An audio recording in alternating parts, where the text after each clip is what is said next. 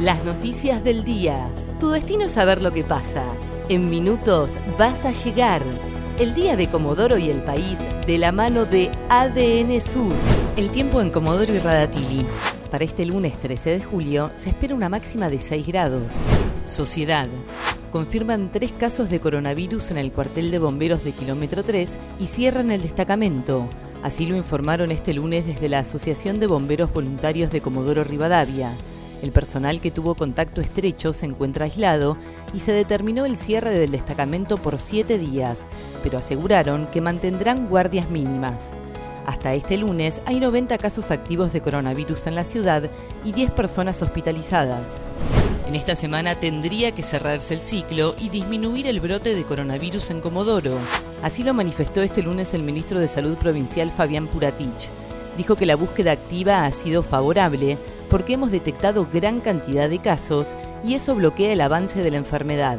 Además, informó que hoy se instaló el equipo epidemiológico provincial en la ciudad y que están gestionando para que venga alguien del equipo de Nación y así evaluar el trabajo que se está haciendo en Comodoro funcionarán tres centros de salud para ser hisopados voluntarios. Será durante esta semana y estarán ubicados en el San Cayetano, Estándar Norte y en el Hospital de Radatili. Desde el área de salud municipal y provincial, llaman a la población que tenga algún síntoma como fiebre, tos, dolor de garganta, dolor abdominal, diarrea, pérdida de olfato y gusto, a concurrir a estos centros destinados a realizar los hisopados voluntarios para detectar COVID-19.